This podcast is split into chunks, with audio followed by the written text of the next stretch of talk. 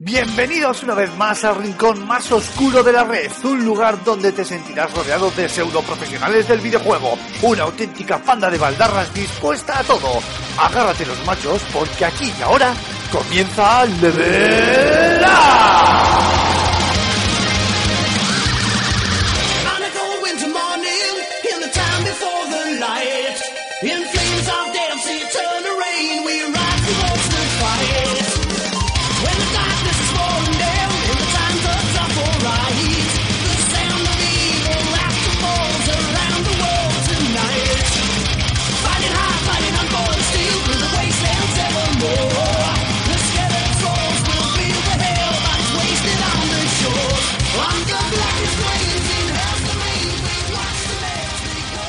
Buenas a todos, queridos espartanos, bienvenidos a un nuevo programa de Level Up. Eh, soy yo, Aymar. Hoy cojo el testigo de nuestro querido Alfonso, que lo tenemos de viaje, así que ha tenido que, por desgracia, hacer bomba de humo. Y como os decía, nos traemos el vigésimo octavo programa de Level Up cargadito de contenidos. Esta vez, aunque no vamos a dejar los eh, juegos de lado y también hablaremos de un par de títulos, venimos con algunas noticias de actualidad que hemos eh, creído a bien. Eh, hemos querido entraros para comentar con bueno pues con todos los tertulianos y luego para que vosotros también nos dejéis vuestros comentarios en el, en el podcast. Y es que como bien sabréis o habréis leído esta semana en diversos medios, eh, The Last Guardian, el icónico título de Team ICO, pues eh, sufre su em, enésimo retraso, por no decir quinto retraso, y se nos va en principio hasta diciembre de, de este año. Dicen las malas lenguas que tiene que ver también con, con la PS4 Pro, veremos si se volverá a retrasar, ahora lo comentamos. Y luego también el CEO de Pokémon Company, cuyo nombre no pienso aumentar, o si eso acaso ya lo haré un poquito más adelante porque es impronunciable, eh, también ha dado unas declaraciones, creo que a The Wall Street Journal, en las que, bueno, pues eh, suelta alguna jugosa, valga la redundancia de porque no sé si llamarlo información como tal, hablando sobre lo que Nintendo pretende hacer con, con NX, hablando de esto de la consola híbrida, y asegurando pues eso que también ellos eh, de Pokémon Company tienen pensado desarrollar eh, juegos de Pokémon habitualmente pensados para portátiles en la próxima en la próxima consola de, de Nintendo. Y como títulos de esta semana, pues vamos a hablaros del NBA 2K17, que ya en breve, en breve no, creo que ya está entre nosotros, si no me equivoco, eh, y también del Forza Horizon 3, que ha encantado en la redacción, a mí el primero, levanto la mano, y que, si no me equivoco, el próximo 27 eh, de este mismo mes, eh, vamos, algunos estaréis escuchando el podcast para cuando ya haya salido el juego, pues lo tendremos entre nosotros. Y cerraremos el programa con las dos eh, secciones ya clásicas del mismo, como son la firma de José Carlos, que nos esta vez nos hace una firma un tanto especial y viene a recomendaros, a recomendarnos a todos, mejor dicho, pues qué consola podemos o debemos comprarnos en todo este batiburrillo, ¿verdad? De PS4 Pro, eh, PS4 Slim, Xbox One normal S, llegue, bueno, pues nos va a hablar un poquito de, de todo esto. Y cerraremos con la sección en que capitanea Mark, que es ese rincón del oyente, los comentarios del oyente, donde repasaremos algunas de las eh, perlas que nos habéis dejado en el programa anterior. Y dicho esto, como de costumbre, toca presentar al equipo de cabecera, que además hoy trae una jugosa novedad. Así que empezamos. Antonio Santo, eh, director de, bueno, ya director de fsgamer.com, eh, liante en Jaleo PR, eh, hombre para todo. Muy buenas, ¿qué tal estamos? ¿Qué tal? Cansado, cansado. Cansado, no sé por qué. Si total, eres una persona más bien poco ocupada. Entre una hija, ya, ya una digamos empresa de- propia, FS Gamer, el fan. mi estado natural ahora mismo es agotado. A partir de ahí ya empezamos. Bien, bien. Un par de Red Bulls y para arriba. Joder, si me tomo otro más, pues tú has visto el capítulo de Futurama cuando Fry se toma los mil cafés. Eh, o sea, ahora mismo no, pues pero como tengo memoria de pez, pues eh, a saber. Aunque me puedo imaginar por dónde Búscatelo, búscatelo. Perfecto.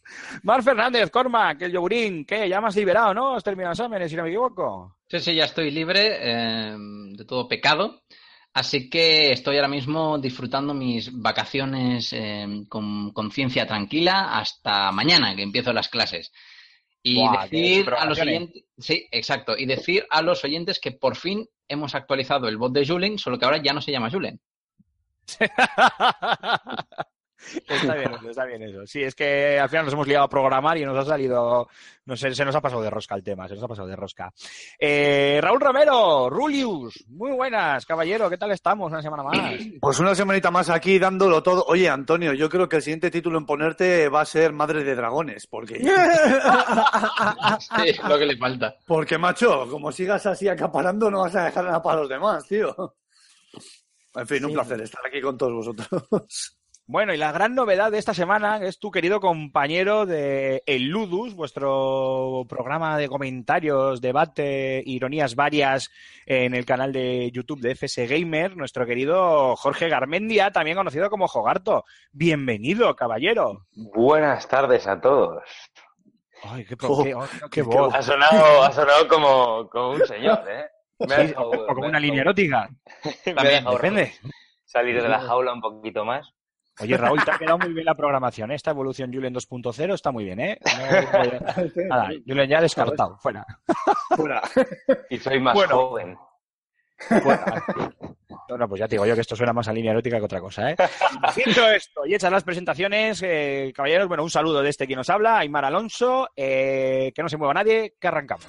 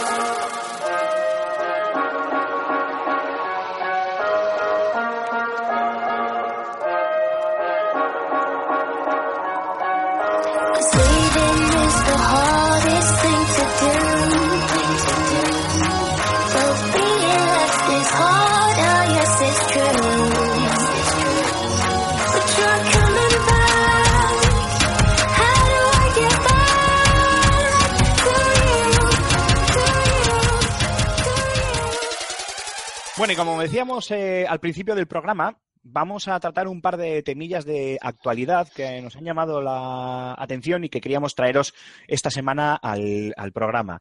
Lo primero es el enésimo retraso de The Last Guardian, que como esto siga así, uno que yo me sé me va a tener que pagar una mariscada y no miro a nadie.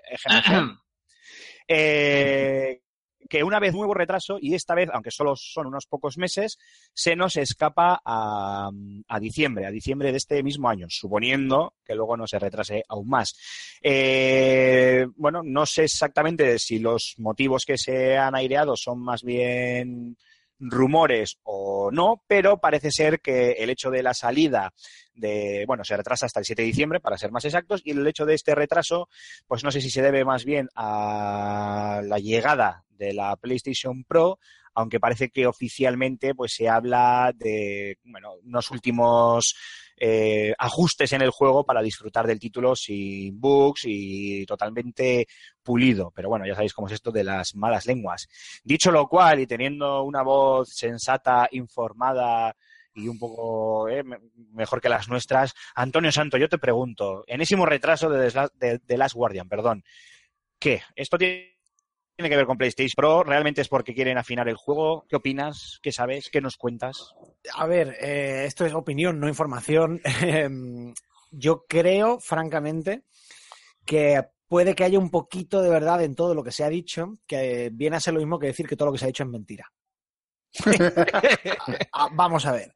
Me he Con el de retrasos que tiene el juego, eh, un retraso más a esta altura, francamente, no debería extrañarnos. Cierto es. Es decir, lo, lo raro sería que al fin todo saliera bien a la primera. Que puede ser que hubiera algo un poquito cogido en el aire y haya dicho Sony, pues mira, aprovechamos que el Pisuerga pasa por Valladolid para que el juego salga acompañando pues, a, a Play 4 Pro. Bueno, pero es que por otro lado, ¿tú te crees que el juego este va a ser técnicamente tan exigente cuando se empezó a diseñar hace dos generaciones? Que va, es que mismo, todo lo contrario. una, claro. los, los juegos de Tímico tampoco son nada. O sea, Claro, son- claro. Artísticamente son impresionantes, pero técnicamente son más bien escasos porque tampoco lo necesitan, vaya. Claro, entonces, no, es que es para que tire con Play 4 Pro. Pues mira, yo eso no, no me lo trago. Por otro lado, que no, es que el juego pues, necesita un retoque de última hora. Si hoy día prácticamente todos los juegos salen con parche de día 1. Hombre, y aparte que lo de última hora en un juego como The Last Guardian que lleva como eones Claro, produciéndose claro. y desarrollarse, O sea, no sé, es un exactamente qué te puedes encontrar después de tantos años en el último momento Oh. que, te, que te fuerce un retraso en Problemas vez de de meter un parche de día 1. Problemas de logística, tal vez. Yo creo que se junta un poco todo. Probablemente haya algún tema que, que- que hayan descubierto en el último momento en prueba de, de QA, eh, que hayan dicho que tal parte del juego de repente explota. eh, y en vez de resolverlo de cualquier manera y meter un parche de día uno, hayan dicho, mira, pues ya esperamos y, y lo vendemos con la, con la nueva, con el nuevo modelo de la consola. Pero ninguna de las que- explicaciones que yo he visto hasta ahora me parecen satisfactorias. ¿eh? Yo creo que todo, pues eso, todo es un poco mentira y un poco verdad. Vosotros Hombre, y- Y digo yo que ahora estaremos, perdona Raúl, digo yo que ahora estaremos un poco con la mosca detrás de la oreja mm, después de, por ejemplo, el palo que nos hemos llevado con, con No Man's Sky. Es que, que juego ahora mismo triple A con, de desarrollo de tres años o más no se ha retrasado este año.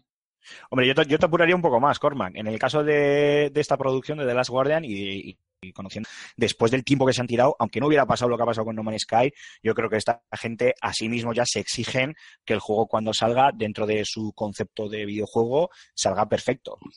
O lo más perfecto posible. O sea, no creo que ni ellos mismos, a sí mismos, quiero decir, se permitan el lujo de, de que el juego salga con ningún tipo de, de bug, que aún así lo sabrá, obviamente, ¿no? Porque ellos es imposible que lo tengan todo controlado al 100%, pero lo pueden tener al 99,999 periodo.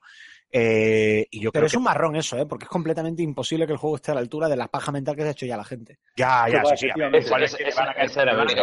Yo os digo una, yo os digo una cosa, lo que tiene la gente en mente eh, es una especie de ICO mezclado con Shadow of the Colossus mejorado, y eso tampoco es gran cosa, como habéis dicho antes técnicamente. Eh, quiero recordar que de la- el, por ejemplo, de Shadow of the Colossus salió casi a principios de la generación de PlayStation 2 y tenía una tasa de frame rate bastante pobre, técnicamente era bastante normalillo, así que yo no creo que la gente espere más, realmente más de eso. La gente Pero lo no que pasa es que digo quiere encontrarse una, Eh, vamos a ver, no, no es cues- cuestión de que la gente espere técnicamente tal o cual, es que la gente está esperando que el juego revolucione el medio y que sea un antes y un después y una cosa que nunca se ha visto y no sé qué, y probablemente mm, se quede muy lejos de eso. Hombre, la- eh, mínimo, mínimo que esperen que esté la marca de, de, de- de Fumito Ueda ahí. Como estaban los anteriores, que artísticamente sea bonito, que tenga mm, mucha trascendencia, que pues que sea, te llegue a lo personal, ese tipo de cosas. Yo tampoco creo que, que, que- que la gente se espere tampoco, no sé. un- Oye, ¿algún tipo de, compatibilidad con las VR así a última hora? En plan, impuesto un poco. Uh, creo que es demasiado, ¿eh? Sí, No a ese juego no le veo sentido. no, No, yo, tampoco le, yo tampoco le pegaría le- le esto, pero igual Sony está haciendo presión. No lo sé, no lo sé. De todas formas, eh, yo voy a ser un poco malo. eh, que, quede, que quede bien claro que es un juego que espero con ansias porque me encantan las producciones de, de Tímico. Y ahora por el teleprompter que, que nuestros dios no pueden ver, os acabo de pasar un enlace al gameplay que hace cosa de una semana o así, seis, siete días, eh, salió un gameplay de The Last Guardian eh, que salió en el, se, se presentó en el Tokyo Game Show de este año.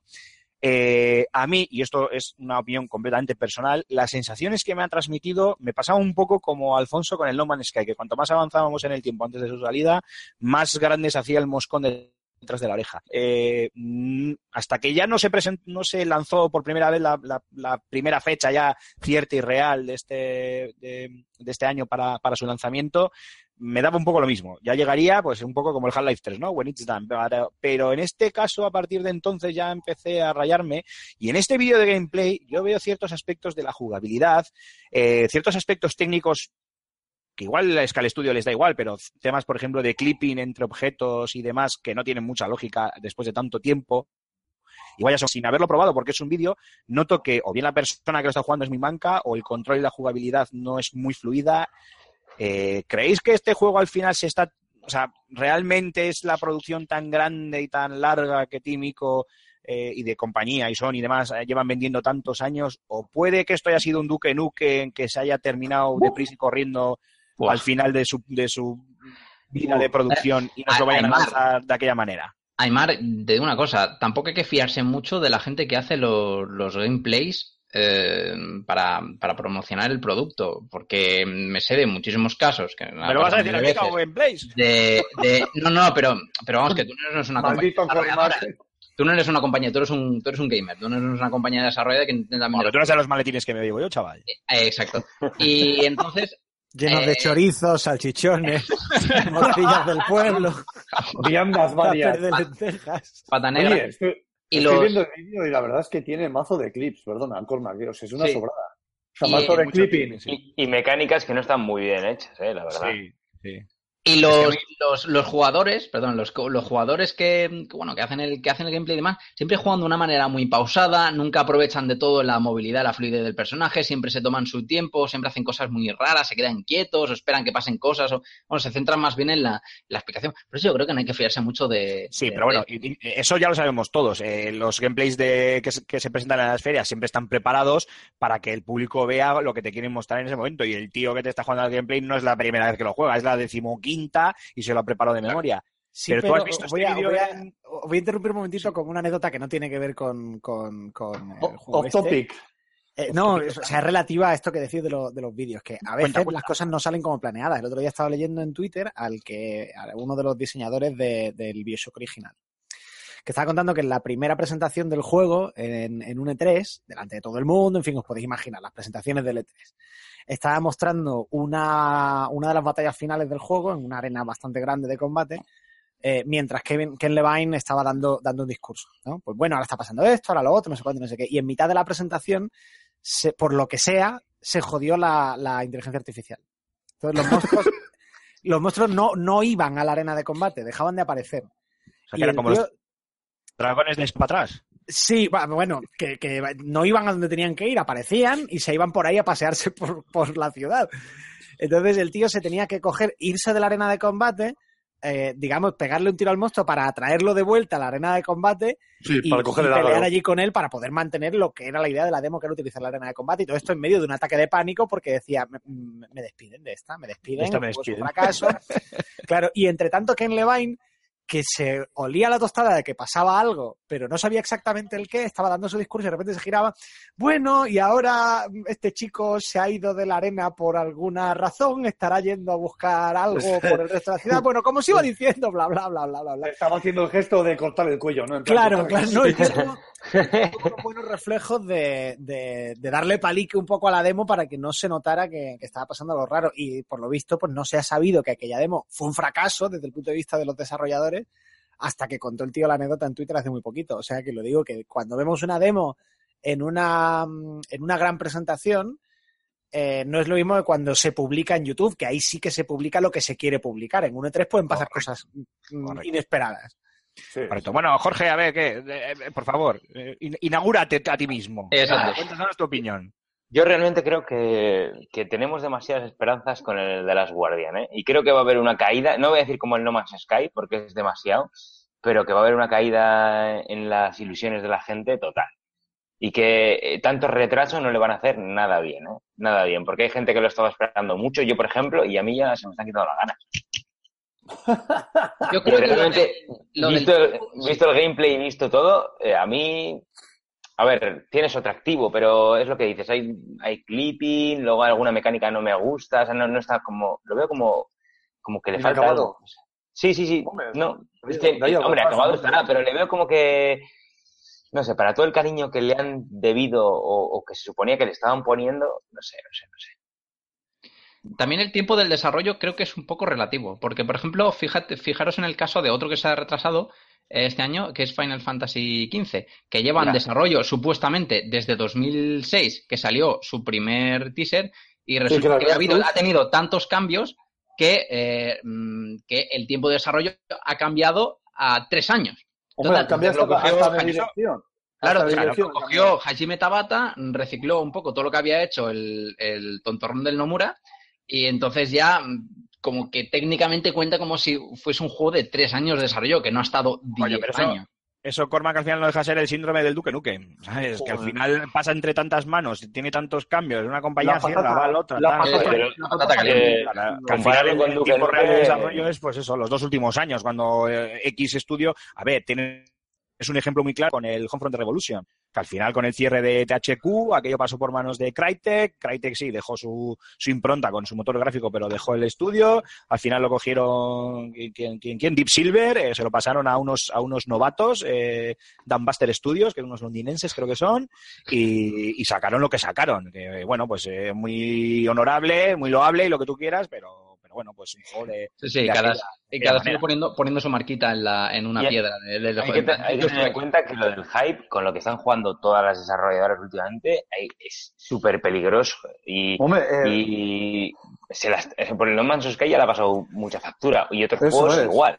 es lo que te iba a decir. Que, Y creo que The Last Guardian le va a pasar más de lo mismo. Sí, Están jugando Pero, demasiado. pero yo no creo que sea el mismo, el mismo caso. En ningún, No, no, no, momento, no. en ningún momento han dado más información de la que debía o han incluso mentido como ha hecho el, el No, señor la, Tim Murray. la, Ya, ya. la Hay una historias son completamente distintas. Ahí estoy con Mark. El problema de, de, Sí, sí, correcto. de Hello Games con No Man's Sky es que ha sido un- una catástrofe desde el punto de vista de las relaciones públicas desde el día uno. Sí, sí, sí. Yo, sí, sí. ahora que estoy con, con jaleo a cualquiera de mis clientes de cara a una entrevista, si me pregunta, oye, ¿cómo afronto la entrevista? Lo primero es, nunca, jamás, ever, bajo ninguna circunstancia, ocurra lo que ocurra, mentir. prometas algo que no estés 120% seguro de que va a estar en el juego final.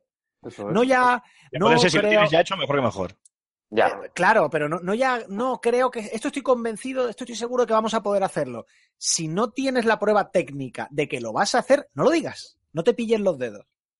Sí, a ver, pero esto es lógica, es lógica pura. Claro, también. y el problema de Hello Games es que estaban hablando como fans, no como desarrolladores. A lo mejor en otra época tú podías decir, pues queremos hacer esto, pero no sabemos si vamos a ser capaces, o no sabemos si va a ser posible, o queríamos hacer, o seis meses después, queríamos hacerlo, pero ha sido imposible y lo hemos tenido que sacar del juego.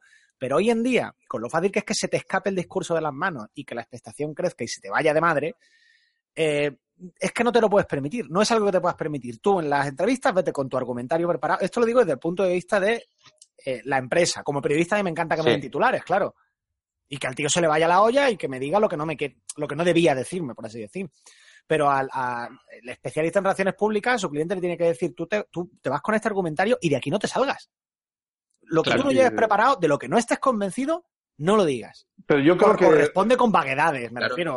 O dice, bueno, Yo a creo- nosotros nos encantaría tal poder llegar a esto, pero hablando desde un punto de vista casi casi filosófico, ¿no? Claro, no, el- no, sí, va a haber combate Ico- multijugador. Y luego no. Es que eso es mentir, coño. Es Y que eso no ha pasado Ico- con Ico. El Team Ico no ha dicho absolutamente nada. Exactamente, Nada, es que no ha dicho exactamente. nada del juego. Pero yo creo que lo que nos referimos han hecho bien, sí. Lo que yo creo que nos referimos aquí es más que nada al, al- vamos a llamarlo efecto No Man's Sky. O sea, el es. usuario está, está reticente ya un poco y con las garras en alto eh, con los desarrollos a partir de, del lanzamiento del No Man's Sky. No vaya a ser que por lo que sea vuelva a pasar algo parecido. En- No, eso pues sí, yo creo eso que sí. van- claro, Sí, creo que van más por ahí los tiros. O sea, Es todo en el mundo plan- sabe. Es más, no juguéis con mis esperanzas. Y, Eso es, o sea, eso es. No me, no y me- vamos, no me- vamos a decir que la- de las guardias no lo han hecho tan mal como No Man's Sky, ya, ya lo habéis dicho, pero es más, yo creo que es más el hecho de, joder, un juego que estoy esperando tanto, ahora tengo miedo a ver si va a cumplir mis expectativas. O mis expectativas son demasiado altas debido al tiempo que ha pasado y lo que me lo he esperado. Igual. Oye, igual- Correcto, pero es lo que por eso decía yo antes que el problema Claro, es la paja mental que se haya hecho la gente. Eso Correcto. es, pero igual Ahí estamos está, creando, sí, sí, sí, igual sí. estamos creando ahora usuarios, bueno, no, usuarios no, jugador- eh, jugadores mucho más críticos, cosa que antes igual pues no era tan, ¿no? Entiendo que ahora Sí, eh, pero- claro, Pero, vamos a pero el el, punto espíritu, bueno. el espíritu crítico de un, de un jugador, que esto lo hemos comentado, incluso tenemos algún artículo en FS Gamer hablando al, al respecto, que es todo el tema este de, cómo nos corporativizamos a nosotros mismos, ¿no? Y, Sí, nos sí, pegamos cierto. dependiendo de las compañías y demás. El espíritu crítico dentro de un jugador tiene que estar simplemente porque se está gastando sus cuartos, se está gastando su dinero. O sea, eh, la gente suelta el dinero como si le sobrase, la venga, como si fuéramos de Bilbao todos. No, pero el problema, somos, ¿no? el Pero- problema no es que se. Vamos a ver, eh, no es que se esté desarrollando más espíritu crítico. Hay una diferencia entre espíritu crítico y ser criticón. Claro, claro, a eso me refiero. Es Espíritu que crítico- de forma negativa te estén dando palos y tú has ya un... Espíritu crítico no se está desarrollando, no nos engañemos. Correcto, eso, eso es lo que quería decir. es rajar y ya está. Quiero decir, eso es lo que se ha extendido. La rajada por, por sistema. Que sí, que, que Hello Games le han caído palos como, vamos, como, como a pocos en, en los últimos años en la industria y habrá habido mm, rollos muy raros como devoluciones y tal, pero creo que en, en- en las primeras semanas millón y medio de copias que vendieron, una salvajada de estas. Un millón setecientos. Claro. Claro, el tío este, el, ¿cómo se llama el de Hello Games? Eh, Murray. Son muy Son reyes. Murray, son Murray. Que son muy raíces, se cabrán las lágrimas con billetes de 500, a ver si me entendéis, ¿eh? Sí. Bueno, bien. sí, sí, sí. Vamos a cambiar de tema, chicos. Veremos a ver qué pasa con The Last Guardian. Lo único que, lo último, vais a permitir, eh, pues bueno, que- cierre yo esto, que es recordando a nuestros siguientes y a vosotros mismos que yo tengo una apuesta a que The Last Guardian no sale en 2016 y ya estamos en diciembre, Cormac. Ya, ya estoy Uh. Como, ya vaya- estoy preocupado. como se nos vaya 2017, alguien me debe una mariscada. Yo no digo nada. Yo me apunto a esa mariscada, ¿eh? Veremos. Ah, Sí, te comes pues te come- te comen las obras, sí. La bala, la bala ya va rozando, ¿eh, Marc? Sí, joder, 7 de diciembre. Está la cosa ahí. La bala me está peinando. Bueno, chicos, siguiente tema del que queríamos hablar, a ver si os lo puedo explicar medianamente bien. Y es, eh, vamos a ver que, uh, perdonadme, eh, porque se me acaba de ir la olla, pero a base de bien. Aquí tengo yo el enlace. No, pero me ha encantado. A ver si se- ¡Uh, moreno! ¡Hoy loca! Eh, es, es- es que lo que pasa, estoy muy solo, Antonio, estoy muy solo y al final yo ya empiezo ya a perder. A ver si soy capaz de pronunciar el nombre de este, de este buen, eh, de, de este buen hombre, valga la, la redundancia, que es el CEO de Pokémon Company, Tsunekazu Ishihara, creo que lo he dicho bien, que en unas declaraciones a... Es vasco, ¿no? Gracias, gracias. Aplauso, por favor. vasco, sí. Sí, de aquí, de Achuri toda la vida. Eh, pues que por lo visto en una entrevista con The Wall Street Journal ha dejado, así grosso modo, ha dejado caer que Nintendo está intentando, con NX, inten- está intentando, va a intentar cambiar un poco el concepto que tenemos de, concepto tradicional que tenemos de consola de, sobremesa y consola portátil, lo cual aumenta un poco, eh, o hincha un poco, ¿no? La burbuja esta con los rumores de que Nintendo y, NX de Nintendo, vamos, están trabajando en, una consola híbrida, ¿no? Entre portátil y sobremesa, lo cual además se refuerza por, eh, las mismas declaraciones de este buen hombre, de Tsunekazu Ichiha, joder, manda huevos, eh, en las que también admite que ellos están desarrollando juegos de, de Pokémon para NX, mm, cuando se sabe que tradicionalmente los juegos Pokémon suelen eh, juegos eh, para portátiles o juegos, en este caso también para móviles con el Pokémon Go, aunque podrían también referirse a sagas paralelas como eh, Pokémon Stadium, Pokémon Rumble o otros, otros tipos de, de juegos de Pokémon. Pero esto al final no hace más que echar más leña al fuego sobre la famosísima o tan cacareada Nintendo NX, de la cual todavía a ciencia cierta no hay nada oficial por parte de Nintendo, con lo cual rumores los que queráis, información cero. Y aún así se supone que esta consola la vamos a tener ya, tiene fecha para marzo de 2017, es decir, dentro de no ni nada. Con lo cual, eh, yo os pregunto, sobre todo empiezo por ti, Raúl, que eres el Nintendero del, del grupo. Eh, Nintendo NX, ¿consola híbrida para este marzo? Bueno, eh, yo voy a llamarla de sobretátil, ¿no? Es una consola híbrida. Acuña el término, que te lo quitan. patente pendiente. Pues esta consola sobretátil, eh, creo que Hostia, que me ha hecho mucha gracia. Me parece fantástico. Yo, yo le metía copyright Patenta, a eso, patenta, patenta el nombre, por favor. Antonio patenta esto por Dios y vamos, Maravilloso, co- maravilloso. copyright ahora mismo. Pues eh, yo, yo creo, yo creo fielmente y ciegamente ya llegados a este punto y en esta, y a estas alturas que no me cabe la menor duda de que efectivamente va a ser así. Va a ser un híbrido raro entre lo que es un mando de Wii U, mucho más bonito, esbelto y más portátil, que portable ya lo era el anterior, pero no, pero no portátil. Y con una Sí, de no veo, yo no veo a nadie con un mando, no, no me imagino a nadie con un mando de la Wii U jugando por ahí, ¿eh? Pero Hombre, es que. eh, Bueno, No si hay gente, con- si hay gente con los iPads sacando vídeos y fotos en los sea, estadios. Raúl Ya. está describiendo lo que en teoría era Wii U. Sí, o sea, era que sí, una que sí. sobretátil. O sea, tú estás jugando al Super Mario Maker en el sofá y te vas a cagar al lavabo y te llevas el, mando- el, iP- la tablet esa gigante y sigues Es que jugando. en verdad, es que en verdad la, la Wii U creo que es el prototipo de la NX. O sea, es que estoy convencido al 100%, al 100%, o sea, estoy convencido. Y Pero creo que una cosa, lo de, lo de la consola medio camino entre portátil, no sé cuánto, bla, bla, no era nuevo. No, claro que no. Quiero decir, es Claro lo que se que no. diciendo desde el primer día. Yo no sé muy bien Sí, la que sí, ha venido la sorpresa. No, no, a ver, sorpresa no ha habido, pero simplemente por refutar un poco más eh, Sí, todos los rumores este que están. como CEO de Pokémon Company, parece que Claro. Tiene veracidad. O sea, a este tío yo le doy veracidad y da sobre todo. a esos rumores. Sí, sí, sí, sobre Sí, todo sí, porque Nintendo, Nintendo eh, cuida su producto, lo, lo cuida, o sea, para mí, de hecho, ya lo sabes, Antonio y los demás, aquí lo hemos dicho un montón de veces, las consolas de Nintendo para mí son las que más personalidad como consolas tienen.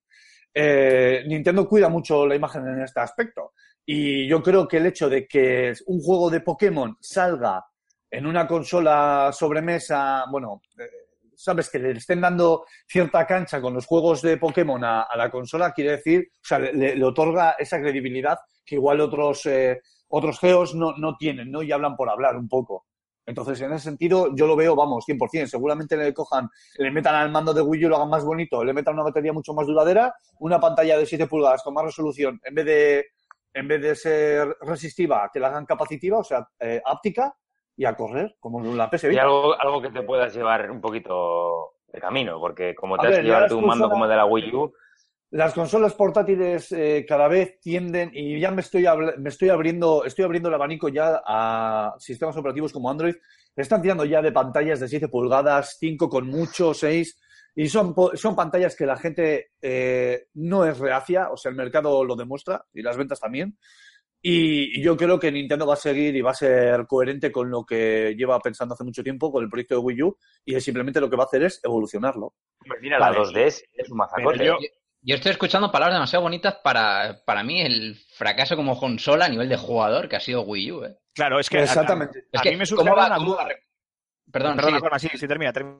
No, que quería terminar. Eh, a mí, como narices, como comprador, mm, va- de, de- de qué manera van a hacer que recupere yo la confianza con Nintendo después de lo que han hecho con, con su última consola? Es que Pero cállate, tío. Si eres, eres un trasnochado, en cuando te saquen el Pokémon y te lo, y te lo, vea, y te lo veas, vas a decir, ¡buh! Take my rupees.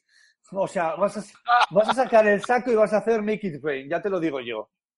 Pero yo tengo una pregunta, Rulo. Igual que yo, ¿eh? Está, está- está muy bien, bueno, que te estamos preguntando a ti como si fueras el señor Nintendo, ¿sabes? No, ya, ya. Señor Ishihara, conteste. Tengo una, tengo una pregunta para todos. Eh, eh, a ver qué opináis. Eh, claro, si abogan por este modelo de consola mezcla entre portátil y sobremesa, ¿cómo lo van a hacer? O sea, que luego que un simple un simple cable que conecte la consola a la televisión y con la que jugar, no, o un cajita. pequeño conector, una pequeña, eso es, una pequeña como una Android TV, una cosa de estas pequeñitas que se ponga al lado del televisor y se conecte vía Wi-Fi al, Es- al mando barra consola portátil. Esa es, esa es mi apuesta. Una especie de Chromecast, una especie de Apple TV que se conecte a la consola y, y esta al mando y a través de streaming pues poder, por poder jugar. Esa es mi apuesta. Y el, y el cartucho barra disco, Es que es barra la segunda CD, barra lo que sea. ¿Dónde Oh, va? ¿cómo? Claro, Hombre, esa sería la segunda. Si eso es así, ¿dónde, Pues, qué, qué tenemos? es fácil, en el mando. cartuchos dentro de tarjetas No, de no, no, memoria. Yo creo que son tarjetas tipo flash, o sea, los cartuchos ya como tal no existen como circuitería y, y ele- electrónica y demás, sino que son, pues eso, tarjetas de memoria flash mucho más rápida, mucho más fácil Son de, Pequeños de- discos de estado sólido. Efectivamente, y eso yo creo que va a ir perfectamente en el, en el mando. Eh, ojo que estamos haciendo periodismo ficción un poco, ¿no? Y esto es meterlo al, al mando porque es, en definitiva, lo que tú te vas a llevar a la calle. Y no es muy pirateable eso. Ya, Hombre. es que, wow, como metan. wow, Como todo lo de Nintendo. que se lo pregunten a los cartuchos de Nintendo DS. Es complicado, vamos. No sé, yo creo, yo creo que es más Tengo que decir de nuevo, como nota al pie que no tiene nada que ver con el asunto, que de- de repente me estoy escuchando, ¿sabes? Nos estoy escuchando a nosotros mismos como muy desde fuera. No, es una tarjeta flash, un disco de estado sólido, tal. ¿Dónde está mi monopatín volador? Estamos en el futuro. Ya, ¿Tú te acuerdas? Mola Antonio? mucho, tío. ¿Te, te acuerdas cuando soplabas a los cartuchos porque no funcionaban, tío? Joder. Claro, Buah. claro. O sea, de repente, ah, es un disco, un pequeño disco de estado sólido dentro de una tarjeta de tipo flash, hard, hard, hard. Madre mía, por Dios, cómo se ha complicado esto. Bueno, que en realidad es, que es una manera pija y rimbombante de decir que es una puñetera que el juego es una puñetera tarjeta de memoria. La tarjeta Pero de sí, memoria. claro. No es más. Bueno, que- es, que no, es, no es que sea, que imaginamos que podría Sí, ser. sí, claro, claro, es, Es- es especulación pura y dura, pero además nos gusta especular porque luego las tortas son enormes cuando nos las pegamos. Yo tengo Joder, que decir que a los joder. cartuchos de, por ejemplo, de 3DS les veo una ventaja importante, que es que ocupan muy poco. sea, ¿Qué quieres decir? Que son, Sí. son portátiles, sí. Claro, Sí. sí, vamos a ver, pero que un disco es muy frágil. Un disco para guardarlo bien, o un disco de, pues sea un CD, un DVD, un disco pequeñito de estos como los que tenía la, la, este, la PSP, La PSP. eh, son muy frágiles. Entonces, para mantenerlos bien, para conservarlos bien, necesitas ocupar más espacio. Mientras que un álbum de, de cartuchos de 3DS, pues en, en un álbum que te cabe en un sitio pequeño de la estantería, a lo mejor tienes 300 juegos. Y yo que soy un señor con la casa llena de mierdas, eh, varias, eh, entre otras cosas de mi hija, pues la No, ya te verdad es que agradezco ya que que las cosas ocupen poco. Que A ver, los pañales y no los guardes.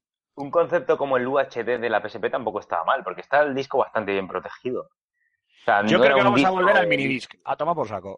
No me jodas. ¿eh? Si ya sacan minidisc, tío, darle pasta a Sony los de Nintendo al pague, vámonos. Ya. Eso es muy de, es muy de los 2000. El minidisc me diréis lo que queráis, pero era el mejor y sigue siendo a día de hoy el mejor concepto como formato físico para guardar datos. Lo que pasa es que no triunfó y no triunfó, pero era acojonante. Oye, ¿y una consola que apuesta el 100% por em, compras digitales?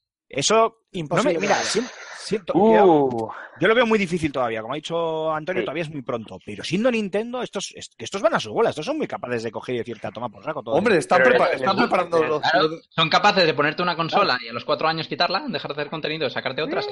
pero les gusta mucho lo de coleccionar a Nintendo también. ¿eh? Y, cole- y dejar de coleccionar juegos en físico puede ser un palo. ¿eh? Buah, estos son capaces de venderte tarjetas de cartón con el código de descarga y 200.000 figuras del juego. Nah, yo me dejo, me, me voy a un argumento mucho más cínico. Te deja fuera toda Latinoamérica, de- tanto la Hispanoamérica como Brasil, que, que, hombre, no son, individualmente no son mercados muy potentes, pero todos juntos. Eh, Ya, te deja ser. fuera China, que están empezando a entrar las consolas.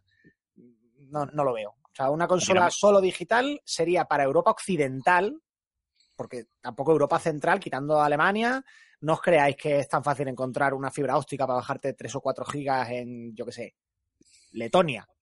Sí, sí, sí. Eh, te- te- Estados Unidos, Canadá, Europa Occidental. Sí, a ver. Pero- claro. no lo Pero veo, también estamos, no lo hablando, veo. estamos hablando de una, de una compañía fincada en un país eh, como es Japón, donde con la línea básica de teléfono, hace un año te daban 50 megas de fibra óptica con la línea básica, hace años. Muy bien, Cuando fantástico. aquí la fibra pero- era un pero- sueño. ¿sabes? Entonces, como estos están locos, Nintendo- a- Sí, pero Nintendo no aspira a ser una compañía eh, de me forro en Japón, ignoro el exterior. Correcto. Nintendo aspira, eh, es como el Madrid o el Barça, Nintendo aspira Aunque a ganarlo todo, siempre. ¿No? Aunque a veces lo parezca. A ver, que sí, que a veces parece que no, pero que Nintendo aspira a ganarlo todo.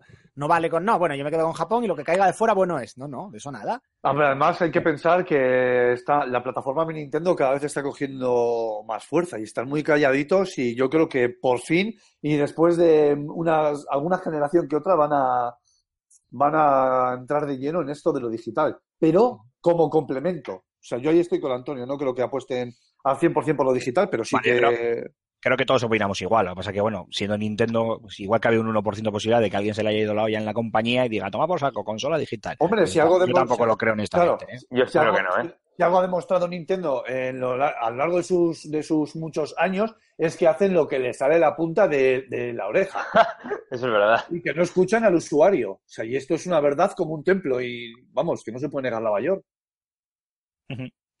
Correcto. Pues nada, chicos, yo creo que esto ya lo podemos eh, zanjar aquí. Eh, lo único, eh, por finiquitar el tema, eh, ¿creéis, mantenéis, dais ve- verosimilitud a la fecha de marzo de 2017 como salida de esta Yo NX, o es demasiado pronto teniendo en cuenta que no hay nada oficial? Yo sí, creo- porque no, no creo que se arriesguen a sacarlo después. Si lo vas alargando, alargando, como mucho lo que lo sacas en mayo, en junio, de- en verano ni de palo. Eh, yo creo que, que que van, a, van a poner fecha. Ya se han cubierto las espaldas y saben muy bien que para marzo la tienen. Y espérate que no sea para finales de febrero con una, una exclusiva, alguna historia de estas. Yo también opino que, la fecha, yo sí le doy veracidad a la fecha y es más, me atrevo a decir que en octubre tenemos eh, anuncio oficial por parte de Nintendo, un Nintendo ¿Sí, Direct tú de la? NX. Sí, yo creo que Hombre, sí. tiene que llegar ya, tiene que llegar ya. Si mandan a mantener la fecha de marzo, eh, Ah. yo no sé si en octubre o noviembre, pero tiene que llegar ya. Ya, veremos, ya veremos eh, en el Level Up y en el Ludus de finales de, de octubre si tengo razón o no. Espérate, a ver, tienen stand en el Fan Sirius, igual lo anuncian ahí, ¿no? ¡Calla, calla! No, rom- no rompas la... Mierda, mierda, perdón, Es perdón, perdón. exclusiva del fan.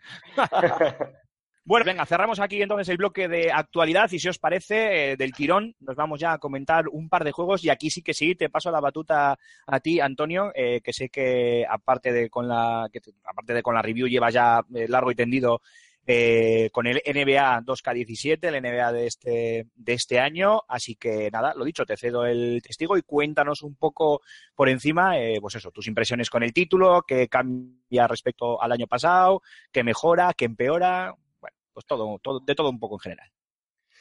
Ah, bueno, empeorar, empeorar no empeora nada, claro. Eh, a ver, mm, con, Bueno, a con veces, hay cosas, a veces hay cosas que igual, oye, pues pierde, se pierde eh, de un año a otro. No lo sé, yo te pregunto. No, no, no. A ver, con, con NBA pasa, lo, lo comentaba hoy en mi crítica, mm, eh, y el año pasado, que es que ya es como cuando los periodistas deportivos se ponen a hablar pues, de Jordan, de Messi, de Cristiano Ronaldo, que es que llega un momento en que ya dices, ¿qué- ¿qué coño digo que no haya dicho ya? Son, son los mejores y punto. O sea, es no es que sea, no es que estén en otra liga, es que es otro deporte, literalmente.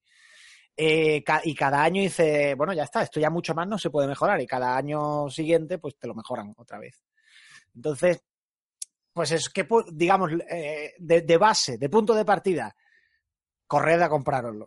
¿Qué queréis que os diga? O sea, esa, esa es un poco la base. Es un juego fantástico. O sea, hasta Por ejemplo, que a los saca- que no somos muy fans del, del baloncesto, ¿nos lo recomiendas? Yo no lo era y me aficioné al baloncesto para aprender a jugar. Ah, mira, está bien. Es así. Huevos, o sea, ¿eh? a ver, me podía entretener ver un partido Eso dice mucho un juego, ¿eh? Me podía entretener ver un partido de baloncesto, pero la primera vez que vi un NBA 2K, y hace unos cuantos años de eso, no era tan espectacular como ahora, yo estaba viendo y estaba viendo jugar y digo, joder, yo quiero jugar a esto. es que realmente es un juego complejo, ¿eh? Claro, juego claro, y, y que es un juego que, que- que- que te fuerza a aprender de baloncesto. Entonces, eh, luego ya entrando un poco más en detalle, este año es una entrega un poquito más continuista. Eh, yo empiezo a ver un patrón, eh, sobre todo en esta nueva generación, el anterior no era tan acusado, de que tienen un año en el que meten cambios gordos y al año siguiente los asientan y los, los, los pulen, digamos. Eh, que no es que los metan, eh, que no es que lo hagan mal a la primera, pero por lo que sea el año siguiente los pulen. Entonces, el año pasado eh, los nuevos controles de pase fueron un cambio bastante llamativo de cara al juego. Este año no hay ningún control nuevo así, hay pequeñas cositas. Lo que pasa es que tú empiezas a ver la lista de pequeñas cositas en, en las notas de prensa o en el diario de desarrollo de, de Visual Concepts y dices, caramba, pues no es para tanto, son, son cuatro mejillas. Pero eh, al tercer segundo de empezar a jugar dices, ostras, no, no, no, no, no. Estas cuatro mejillas se suman, cuatro, 40 o 50, se suman y las sensaciones de juego sí son muy distintas. Cada vez es un juego más, más realista de juego, como juego de equipo y menos heroico de cojo el jugador, me hago cuatro regates, dejo a todo el mundo sentado y, meto un mate. Tú ahora mismo intentas coger prácticamente a quien sea y decir, entro hasta la canasta regateando a todo el mundo, haciendo dribles a todo el mundo y receta segura para que te roben el balón y te hagan un contraataque. Entonces, ¿qué pasa con eso? Es lo que decía antes, que te fuerza a aprender. Te fuerza a aprender a jugar en equipo, te fuerza a aprender a de, de cómo funciona el baloncesto y las tácticas de baloncesto.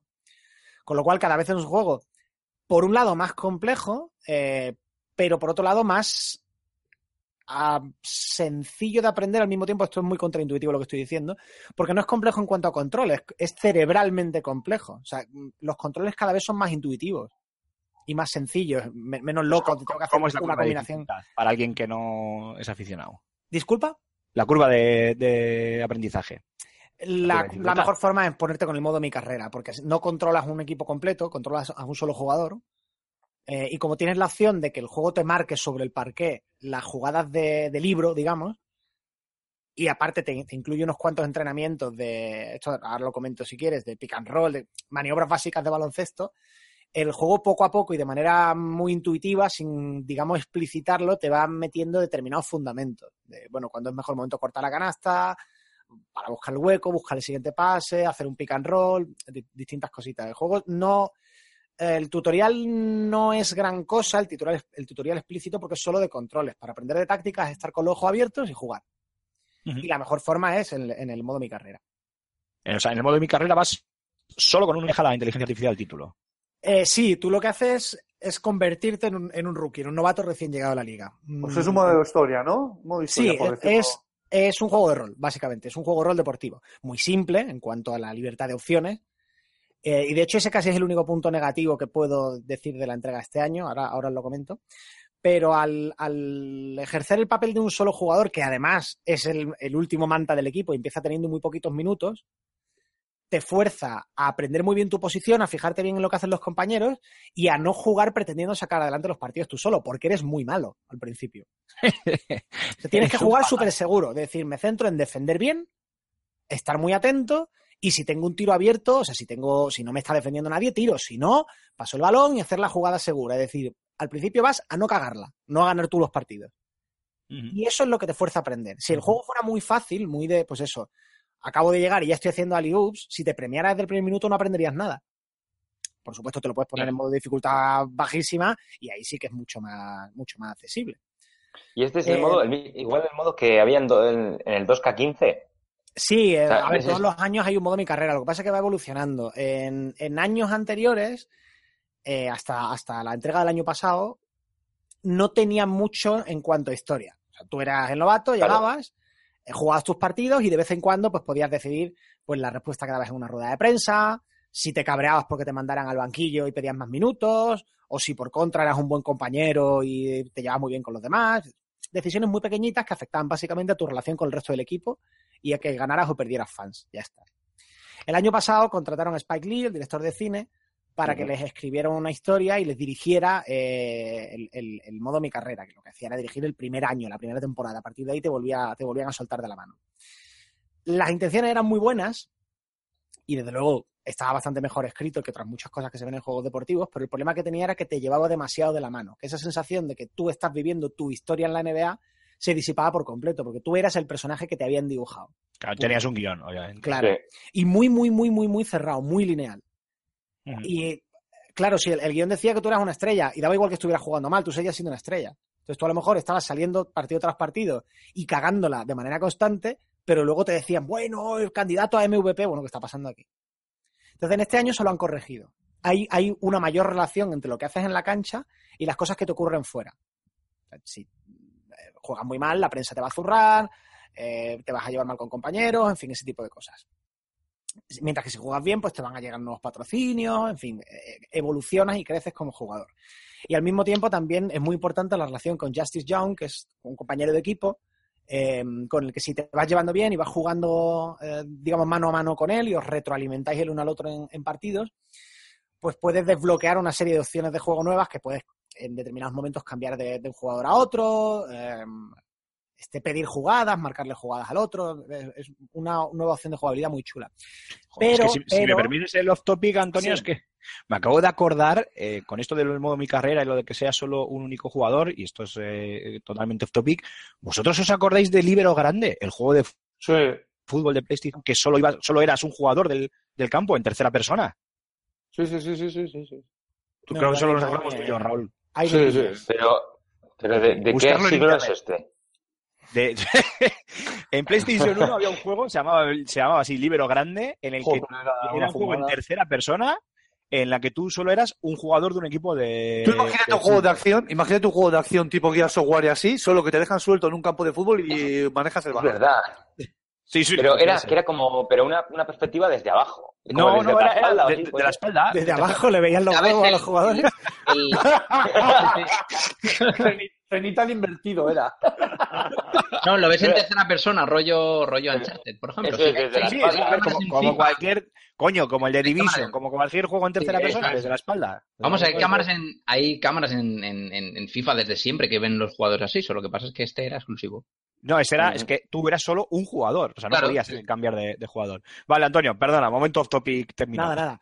Decía que el, el problema que sigue teniendo este modo mi carrera es que aunque eh, te da más libertad y mantiene la idea de que haya una narrativa, de que haya una historia, aunque sea bosquejada y no tenga tampoco una profundidad extraordinaria, eh, yo sigo echando de menos pues que si me mandan al banquillo de vez en cuando tenga la opción de cabrearme, por ejemplo. Eh, y que tenga que responder en rueda de prensa más a menudo. O sea, hay muchos momentos en los que te salta una cinemática y empiezan personajes a interactuar entre ellos y se acaba la cinemática y estoy yo con decir, joder, pero ¿por qué no, por qué no me has dejado a mí eh, decidir lo que hacer? A lo mejor esto le ha sentado mal a mi personaje y a mí no- y yo habría preferido pasar del tema. O al revés, o mi personaje se acaba de tragar la novatada y oye, acabo de meter 30 puntos en el partido anterior. eh, me giro y me cago en la madre de alguien. Eh, a ver, no hace falta que sea The Witcher 3 con un balón de baloncesto. Ya, pero bueno, que, que te permita darle cierta personalidad a tu personaje, ¿no? Aunque sea No entiendo. la, la pequeña tontería, la ilusión de libertad que había antes de que tus respuestas modifican el porcentaje de relación que tienes tú con tus compañeros de equipo. Ya está. Aunque sea solamente esa tontería. O sea, una cosa que no te afecte a la- a- al hilo de la historia. Pero se podría haber mantenido. Que tú tengas Sí, te- eso, pues unos stats de relación con el equipo, con el entrenador y con los fans. Solo con Sí. esa tontería ya le puedes dar mucha más profundidad de decisiones. Si te sirve de algo, eso lo incluyeron también en el Fórmula 1 2012-2013. eh, la que podía, o sea, te- la prensa te preguntaba después de las carreras y tú podías eh, responder y se supone que dependiendo de las respuestas, pues o te ofrecía renovar o no, o venía otro equipo a por ti, tal, pero aquello funcionaba como el culo y desapareció y nunca más se supo. Y, y también, y también está, que ya hablaremos de él más en profundidad, en el modo camino del FIFA, del FIFA 17. Sí, pero yo creo que en este caso, Antonio, corrígeme si me equivoco, yo creo que FIFA lo que ha hecho es copiar de alguna manera lo que también funcionó el año pasado con NBA 2K16 y se ha mantenido en, en el 17, ¿no? Sí, esa sensación tengo yo. Mm, Sí, a ver, esto que decías tú de, de F1 eh, era así hasta el 2K15. Realmente, lo, lo han, yo creo que tengo la sensación de que lo que han hecho es, están intentando otra cosa y quieren que esto les salga bien antes de incorporar eh, lo que tenían antes o de incorporar ideas nuevas. Vale, pues sí, igual han, igual han creado un algoritmo para calcular según está, cuál es, eh, cuál según lo que tú digas o, lo que- o tus actos, cómo van a responder tus compañeros de equipo y tu equipo, y resulta que el algoritmo se lo ha pasado los de Hello Games y están cagados por la pata abajo. Y hay, y hay 18 trillones de balones en el campo. De, to- de todas formas, el, el tema de las, re- de las redes sociales y todo eso en el 2K16 estaba bastante bien implementado. A mí ya me gustaba. Me parecía Era algo... muy guapo, pero es que ha soltado, ese es el tema, que ahora tienen menos opciones. Antes, por ejemplo, tenían la posibilidad de, de va- de vacilarle a jugadores de otro Sí, equipo. eso es, eso es. Eso ya no lo tienes. Jo, pues, no sé, ahí Y falta... eso era muy chulo. Era lo que le da un poquito de vida, igual más allá de, de qué sé, empiezas con una carrera, empiezas con un modo de este estilo y te acabas por aburrir, por decirlo de alguna manera, y esto le da un poquito de vida, yo creo. ¿eh? Sí, claro, además son nuevas formas de, de, eh, de encontrar otro tipo de fórmulas que no sea el típico partido 5 contra 5 y se acabó. y Ahí poco está, más, ¿no? eso es, eso es. Eh, Antonio, una pregunta muy tonta. Eh, Kobe Bryant se retira y como homenaje o como quieras llamarlo, es eh, imagen y portada del, juego. ¿Tiene eh, algún peso específico dentro de la historia y demás? ¿O simplemente es imagen del juego y ya está? Imagen, de- a ver, no me he hecho el modo historia completo de llegar a retirar al jugador, le habré metido 15 o 20 horas. Por ahora no ha aparecido. Te aparece Vale, en la vale, introducción. eh, como- Es más tema de imagen, eh, entonces. Exactamente, en te aparece en la introducción él físicamente junto con, con Michael B. Jordan, el actor que hace de Justice Sí, sí, y están charlando en plan presentando, bueno, pues ahora vamos a hacer esto y esto y lo otro, venga para adelante, pim pam. Que manda huevos que hayan cogido a un actor que se llama Michael Jordan para un juego de baloncesto. Buena jugada buena pensando jugada. lo mismo. Sí, a ver, yo cuando lo vi dije, "Eh, ¿este tío quién es? Ya, pues resulta que es el actor que hace de Creed en, en la última peli eso de- es. Es lo que te iba a decir. La antorcha humana de, de los cuatro fantásticos. También, Ese- correcto. Con ese nombre solo puede ser una persona. ¿eh? Es más, sí, sí. el guion de- del modo Mi Carrera también está escrito por el guionista de Creed. Bueno, bueno, todo queda en casa. Todo queda en casa, si se está más que cantado, macho, con ese. Pues nombre. bueno tiene que ser, porque le nominaron a los caras Sylvester Stallone, no me jodas. Con eso ese nombre está destinado a triunfar. Si no está mal escrito, ¿eh? Lo que pasa lo que digo es que evidentemente no tiene, no se le ve, pues eso, que no es de Witcher, pero es que no va de eso. Al final, quiero decir, yo lo que quiero es meter triples en el último segundo, ¿sabes lo que te digo? Sí, la emoción del... Está guay que le, mete, que Ah. le metas un poquito de narrativa, pero no nos despistemos de que en el fondo esto es un juego de baloncesto, aunque se Oye, esté Antonio. inventando un subgénero. Yo te quiero hacer una pregunta, tío. Y yo tengo Ah, no, pues yo paso. Hasta luego, ¿eh? Chao, chao. Antonio, tengo, Antonio, tengo una pregunta para ti. Oye, ¿y qué hay de ese baloncesto callejero que en alguna otra entrega, pues eh, no sé si, creo que la saga 2K, algo ha tocado del 3 on 3 y cosas así? ¿Tiene cabida? O sea, ¿hay Me algo de encanta que me hagas esa pregunta. sí, eh, sí, sí, sí. Está el modo My Park, está Pro One, hay varios, hay varios modos de juego online eh, en este plan. De- todo centra, todo gira alrededor un poco de tu, de tu propio personaje. Eh, es decir, tú cuando sales a jugar a, a mi parque, sales con tu personaje del modo mi carrera. O sea, le han dado mucha importancia porque los propios creadores del juego han reconocido que en los últimos años se ha convertido de largo en el, en el modo de juego más utilizado, hasta el punto de que hay la gente en global ha echado más horas solo a mi carrera que a todos los demás modos de juego juntos. Lo cual nos da una, este idea modo- de por dónde crece el, el NBA. Ya. y en este tipo de modos de modo de juego, ¿difiere algo el control o sigue siendo el mismo? No, es el mismo. Oye, y Antonio, una pregunta. Sabiendo que hace un par de meses regalaron la anterior entrega a los usuarios de PlayStation Plus, ¿recomiendas tú la compra a los que ya lo tengan? Sí, eh, es que es lo que digo, la- las sensaciones de juego son diferentes. El- a ver, estamos en lo de siempre. Un juego deportivo de año a año no cambia lo que cambia, pues antes mencionaba The Witcher, por, por un ejemplo, no cambia lo que cambia de The Witcher 2 a The Witcher 3. Claro, no cambia lo que cambia un Call of Evidentemente. Duty de año en Perdón, no he dicho nada. Cuidado, cuidado. ¡Tasca! Pero cambia bastante más que FIFA, por ejemplo. ¿Y tú crees Eh, que.? Bueno, no sé el FIFA de este año, pero en los años anteriores la diferencia era mucho más visible, al menos en mi opinión. Yo sí creo que es suficiente cambio, sobre todo porque son un tipo de juego al que luego le metes muchas horas. Eh, y para cuando, o sea, sí, si te lo juegas, para cuando sale el siguiente NBA, pues ya en mi carrera la has met- ya has retirado no sé cuántos jugadores. Eh, y ya no tienes mucho más que hacer. ¿Y que se ha abierto el target? O sea, que ahora, eh, al incluir más o darle cancha al modo carrera y tal, darle cancha, ¿eh? Como el, la, el Sydney. La metáfora, Madre pero mía. Para darle carrera. ¿Tú crees, tú crees que, que se abre el target? Que en plan igual eh, da cabida a jugadores más casual, a niños rata, a jugadores de otro tipo. Cuidado que Cormac es un niño rata, eh, cuidado. La evolución de ventas de la saga, te queda claro. Y ya está. Habrá yo- que ver, habrá que Yo voy otro off topic. O sea, ¿por qué llamamos niño rata si desde hace años tenemos disponible el año. Eh, ¿Cómo es coñón? ¿Para qué niño rata? Enano- Enano coñón, tío, Terminator, Enano- enano coñón. Lo leí otro día en Twitter. digo, ¿Para qué les vamos a llamar niño rata cuando tenemos enano coñón libre? Esto, esto es cíclico. Yo lo de Nano Coñón lo llevo utilizando ni sé el tiempo, tío. Esto es cíclico. Vale, eh, eh, chicos, ¿alguna pregunta más? Si no, Antonio, igual una conclusión, una de estas mm, frases tuyas eh, para que nos vendas la moto y nos vayamos todos corriendo a la tienda a comprarnos el juego. ¿o no? Nunca he tocado un NBA, pero voy ahora mismo a comprarlo, después de lo que digas. efectivamente, efectivamente. Psicología inversa. Vale, pues si no tenéis más preguntas, Antonio, un cierre a tu manera.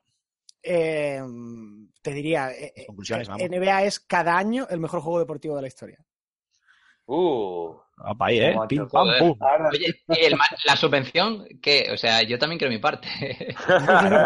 Tú también quieres un maletín lleno de chorizos, morcilla, de la abuela. También, sí, sí. Te daremos uno cuando vengas a Bilbao, no te preocupes. no sé yo, ¿eh? Ha salido el, el Handball Simulator este. Pu- Puedes elegir entre un maletín lleno de chorizo o que Aymar te llene de chorizo. ¡Ah, tío! Antonio, estás despedido, tío. No sé, decía que estaba muy solo el hombre. Que esto es para más 13, tío. No me hagas esto, chaval. Depende Ya de lo que- me hagas más 18. Depende de lo que rombos. segundo también. Para, para más 13, pero no para vegetarianos. Antonio, calla ya, calla ya. La verdad es que ha sido fina esto también, ¿eh? Joder, no, no, sí, no, estamos- Antonio es que, es que tiene un guion para el guion. O sea, Sí, o sea, yo- vosotros lleváis preparado un guion, yo voy descubriendo los temas sobre la marcha. Yo llevo un guion preparado con las hostias que os voy a dar. es el meta, es el metaguión. Bueno, chicos, pues si os parece, nada, eh, cerramos ya con el tema de NBA. Yo creo que eh, la opinión de Antonio ha quedado bastante clara. Tenemos que ir todos corriendo a comprarlo ahora Sí, mismo. Lance ha estado bien, sí.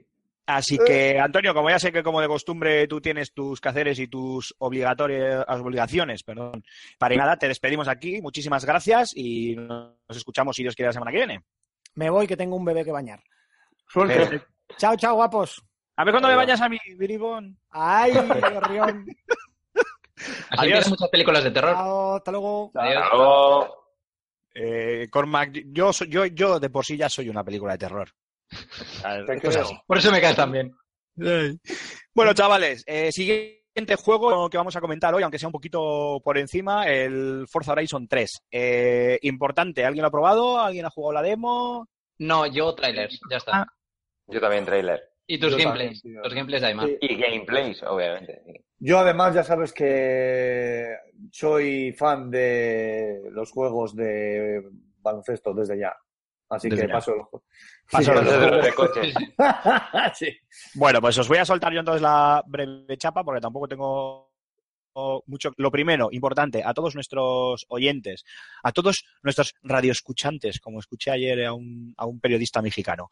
Eh, en fsgamer.com, eh, José Carlos Castillo, eh, nuestro queridísimo firmante de todas las semanas, ha tenido a bien publicar su review del Forza Horizon 3 la cual os leáis fervientemente porque aparte de que le ha quedado bastante redonda, si tras leerlo y bueno, sí, leerlas, la, la redundancia, lo que expone en el texto, no salís corriendo a la tienda a compraros el título, es que directamente no tenéis corazón. Y os lo voy a resumir en una simple frase, y es que eh, Forza Horizon 3 es el mejor juego de conducción en lo que va de generación. No hay Uh, nada O, mejor. o- o no Y tenemos es- corazón o somos Sonyers. Y es más que probable. Bueno, si eres, si eres Sony, eres tu problema, tío. Yo soy Sony, Xboxer, PC Master Race 0 y cuando saquen NX, pues ya veremos también si me hago de. Maldita pobreza. me hago, como es, como has dicho, Raúl, eh, sobre tátil. Sobre. Pues nos haremos sobre, tá- nos, nos haremos sobre tátil, como los gemeliers, o yo qué sé, me, me estoy, se me está yendo la olla. Madre mía. Es la medicación, tío. Ya te he dicho que no te han regulado bien. Eh, lo dicho, hay que ir a, a la review de José Carlos. También tenéis un gameplay de, la demo, en este caso una demo bastante extensa que está disponible en, Xbox One, eh, bastante extensa, quiero decir que, bueno, sirve, no son dos carreras y punto, sirve para ver bastantes de las veleidades del, del título y aún así deja muchísimo por, por mostrar, eh, por daros algunos datos eh, así por encima. Eh, el título salta de, de la ya lo diré, de la situación del Forza Horizon 2, que yo no lo no hice la review, con lo cual no recuerdo dónde estaba ubicado, al todo el continente australiano, donde, claro, se da a bien la mezclar un montón de escenarios diferentes, como puede ser urbanos, selváticos, eh, desérticos, incluso la, la playa. Eh, creo recordar, lo decía el juego en la demo, lo dice el juego en la demo, que son más de 500 carreteras diferentes para conducir a través de ellas. Hablamos de más de 350 vehículos, 150 más que los que tenía eh, Horizon 2. Eh, tenemos aparte de tipo de vehículos clásicos, eh, se han añadido camiones y buggies, que claro, si hay eh, fases desérticas. ¿Camiones? ¿Camiones? Sí, sí, camiones y buggies. Primer, O sea, lo- primera aparición en un videojuego del Lamborghini Centenario, del nuevo Lamborghini, que ese también creo que es la imagen de, de si no me equivoco, bueno, es, es no, no, no, no creo, es la imagen de marca de, de portada del, del, del título y una jugabilidad endiablada. Y a nivel técnico, obviamente basándose en, en Forza Motorsport 6, eh, el, el título eh, a una calidad técnica que se, vamos, o sea, se te va la olla. Y más, eh, con la matamanida introducción del HDR, de la iluminación High Dynamic Range y todo este tipo de los colores más vivos y más realistas eh, con Xbox One S, eh, pues ya gráficamente, eh, pues eso, ya eh, al zoom, llegamos al, al sumum, eh, por lo menos en lo que a esta generación se refiere. Y yo personalmente, y esto ya es mi opinión, no es porque esté en la review de José Carlos o lo haya comentado con él, eh, no he visto nada en Xbox One ni parecido, salvo, si me apuras, el propio Forza Motorsport 6 y el Rise, que fíjate, fue juego de salida y todavía no he visto No, no. a nadie que lo supere Efectivamente. hasta este, hasta este Horizon 3, que es una auténtica salvajada, con una jugabilidad endiablada, eh, es la más, es la interacción más arcade de todas, eso lo puedes ver simplemente jugando con la demo, pero una vez más no sirve y, en el gameplay lo podéis ver, en el gameplay que tenemos en, en- no sirve con ir con el gatillo a fondo para acelerar a tope y luego frenar a fondo para pararlo porque empiezas a trompear y al coche le pasa de todo. Tienes que jugar con pues eh, con la tan cacareada opción de los gatillos sensibles que cuando antes de 2013 en el, antes de, antes de 2013 perdón en el lanzamiento de Xbox One tanto se habló ¿no? de, de los mandos con la sensibilidad esta regulada y demás tienes que jugar con eso o sea tienes que apretar más apretar menos y demás pero aún así es, es una obviamente una saga más arcade pensada para pues para atraer a un público mucho mucho más grande. Ya no se trata de los eh, amantes de la simulación. Esto ya es un poco más eh, eh, genérico no para los amantes de la conducción en general de las aventuras.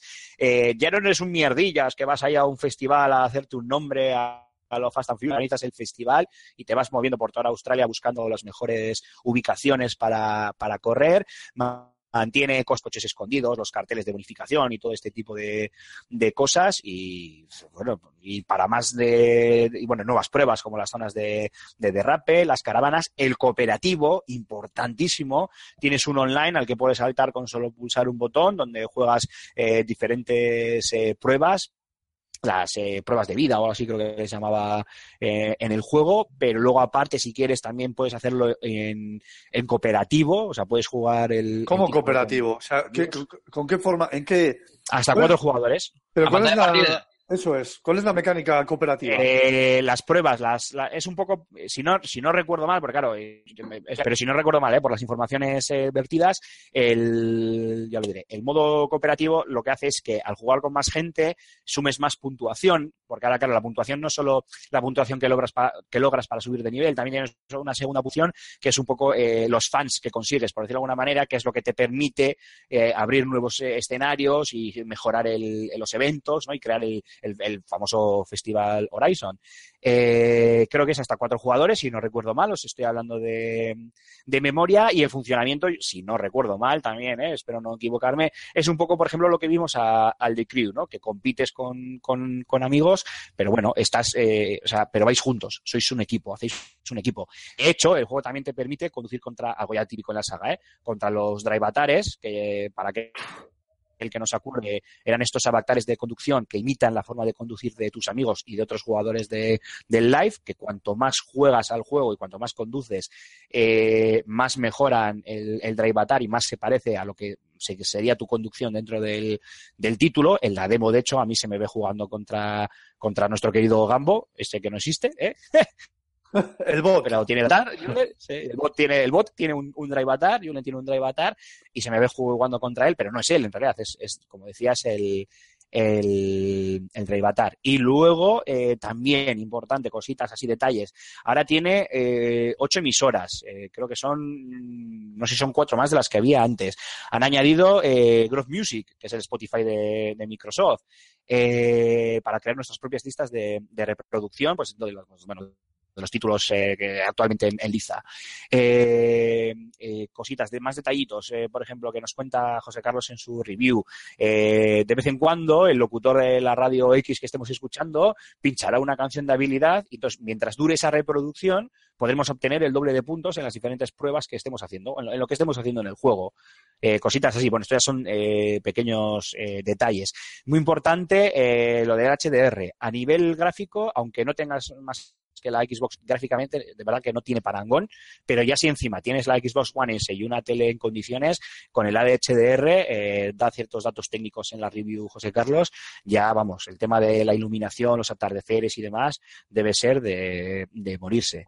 Eh, y es que si no sé qué más puedo contaros. Ah, bueno, ya sabéis que se estrena con este, creo que no sé si es con este título o es uno de los de salida, eh, eh, entra en el programa Play Anywhere. Si tienes el Forza Horizon 3 eh, para Xbox One, te llevas la copia para Windows 10. Esto es- Por la cara.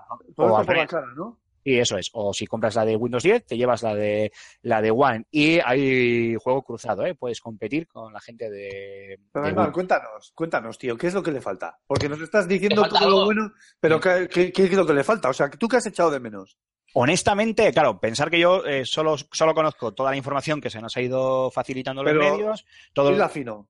Los gameplays, emo y demás. Y sinceramente, hasta que no lo tenga en mis manos y le meta muchas horas, dudo mucho que le saque algún pero al título. Porque ya la primera es una declaración de intenciones. Te ponen en los volantes de una especie de, de buggy, eh, tienes que correr contra un jeep y cuando vas a empezar la carrera, además, un jeep destartalado de estos de, de la Segunda Guerra Mundial, de reacondicionado de estos de, de, Estados Unidos. Sí, Eh, un. Sí, sí, uno de- algo así que lo ves y dices, tú, va, este me lo voy a dar yo. Y de repente, de repente aparece un helicóptero, y esto es así, ¿eh? Un helicóptero Chinook, este que tiene una doble hélice, engancha el jeep y tienes que correr contra el helicóptero, el cual acaba dejando, lanzando el jeep en la recta final y más te vale que les haya seguido bien a cera porque tienes que ganarle tú en, en una especie de sprint eh, final al, al jeep. O sea, ya solo con eso y, y por dónde te lleva, el circuito por el que te lleva, eh, vamos, eh, eh, ya es una total acción de, de intenciones. Pero es un juego que se tiene que... Y por, Que- y por- sí. Digo, que este es un juego que se tiene que disfrutar de y sobremanera con un pedazo de asiento y con un volante. No, no, al revés. Al revés, ¿No? al ser más arcade, es un juego Claro. que se adapta muy bien a, a todo tipo de públicos y al mando. Eh, y eso, eso te lo compro, por ejemplo, con el Forza Motorsport. Ahí no te digo que no. Ahí, claro, con un volante es un, simulador. Obviamente no te digo nada, títulos como Assetto Corsa, que si no lo vas a jugar con un volante directamente te digo que no lo juegues, o incluso el Fórmula 1, que se juega muy bien con mando, pero con un volante y ya con estos de Fórmula 1 que hay diseños para, para el videojuego, bueno, ya flipas. Pero el Forza Horizon, lo bueno que tiene, este, eh, este, bueno, las tres iteraciones, pero esta más que ninguna, es que es, eh, puede ser más arcade. Entonces, aunque tengas que hilar fino con, aceler, con el techo, acelerar y frenar, solo tienes que hacer eso, acelerar y frenar. Eso sí, es un juego que te insta, ya lo hacía en la segunda parte, y en esta a un tajar a lo bestia. O sea, pronto, muy pronto te das cuenta de que el, la guía que te lleva por el circuito y demás, o el circuito que tienes marcado en el mapa, está muy bien, muy bonito, pero yo si tengo un buggy, tiro campo otra vez y todo lo que pueda atajar, eh, atajo. Y muchas veces, de hecho, va a ser necesario porque si no, no vamos a pasar la prueba X de turno. Entonces, a ver, con volante, obviamente, se, se, disfrutará genial. Genial, vamos, sobremanera, sobre todo si es un buen volante con force feedback y demás. Pero no, no es un juego que con so, solamente con el mando ya te transmite unas, unas sensaciones y tiene un control, eh, vamos, genial. A mí, yo que no sé mucho de juegos de, de conducción, la verdad es que para nada, ni simuladores en, en general. Eh, ni tanto la saga Forza ni Gran Turismo, que es la de corresponde a Sony, pues nunca me han, me han, llamado del todo la atención. Lo que pasa es que este sí que me ha, me ha atrapado bastante, me ha atraído porque me recordaba por los toques arcades, por los tipos de vehículos que puedes llevar y por quizá la ambientación y los bosques y las playas y demás, me ha recordado bastante a Motorstorm 2.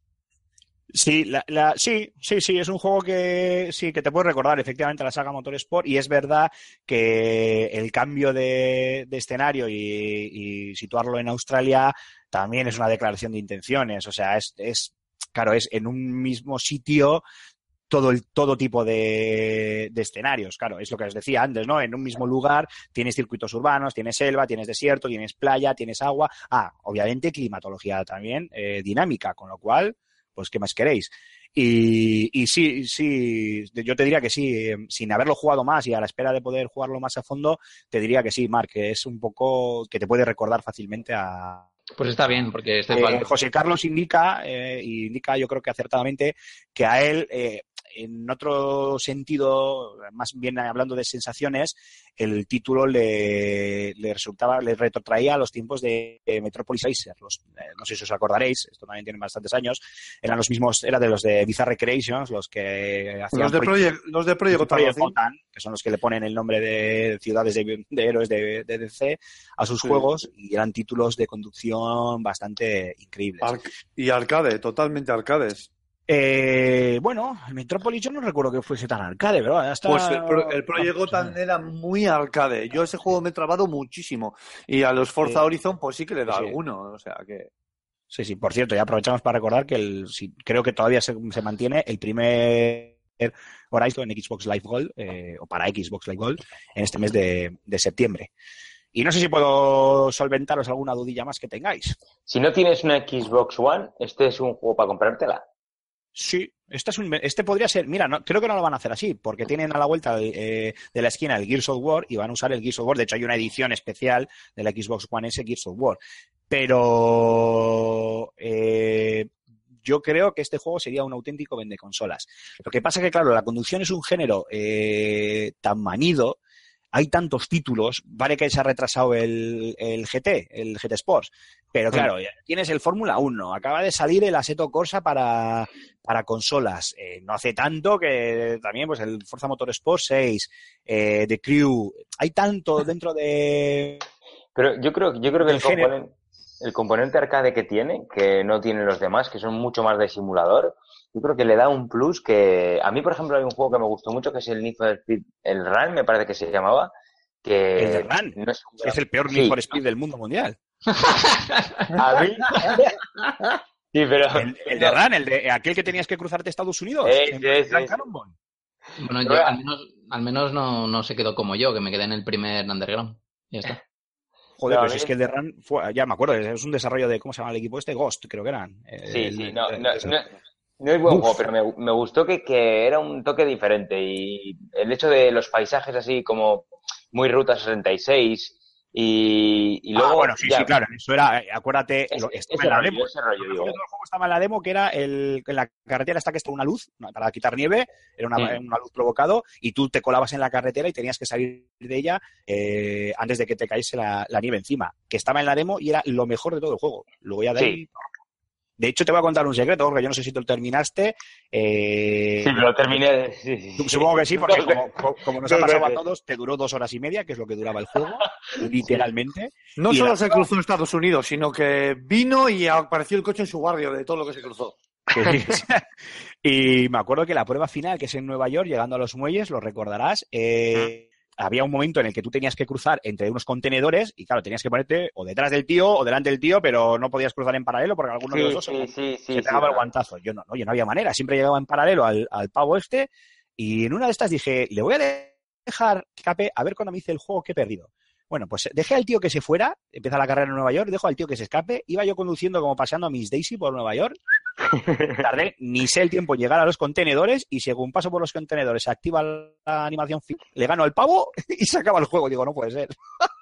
No, no me puedo creer. Horripilante. Bueno, chicos, Pues si no me costó, me costó la vida. eh, esa prueba, dices. Sí, sí, sí, sí, sí. Sí, claro, claro, es que yo, yo acabé muy rayado y al final dije, espera un poco, voy a hacer esta prueba. Y resulta que había ahí un fallo de. No un fallo, vamos, es simplemente que, que el juego no contemplaba el hecho de que tú no, no compitieras, con lo cual eh, eh, podías ir paseando, que cuando llegases cruzabas, eh, se activaba la. Y de hecho la animación, eh, me refería al vídeo de- al vídeo final, le ganabas Sí. al tío y, y se acabó el juego. La Eh, semana que viene, en el podcast de tema principal, juego- juegos que te pasas sentándote encima del mando. Pues cualquiera de, de David Cage. Por ejemplo. Heavy Rain. Heavy Rain, Billón y seguramente el Detroit Become Human. Fijo. ¿eh? Bueno, chicos, vamos a hacer, si os parece, un pequeño descanso para aguar nuestras gargantas y retomar fuerzas, un descansito musical y volvemos ahora mismo. Que no se mueva nadie, que paso lista.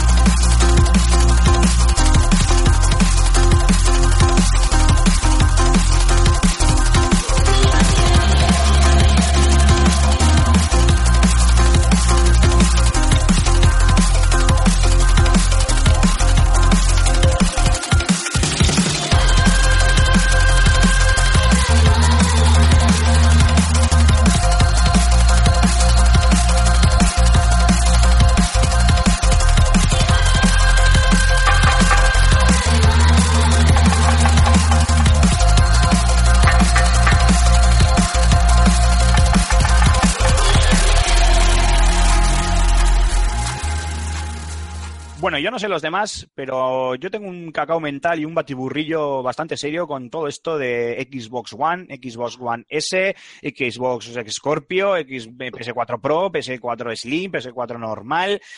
Y para solucionarme mis dudas a mí y a todos nuestros queridos oyentes, a todos los de redacción, nuestro querido José Carlos hoy se ha currado una firma muy especial en la que nos va a explicar un poco las eh, veleidades de cada consola y, nos va a dar una serie de recomendaciones dependiendo pues, de nuestro equipo y de nuestra manera de jugar y lo que estemos buscando, pues nos va a dar una serie de recomendaciones sobre qué consola se adecua más a nuestras necesidades. Así que, como de costumbre, vamos a escucharle.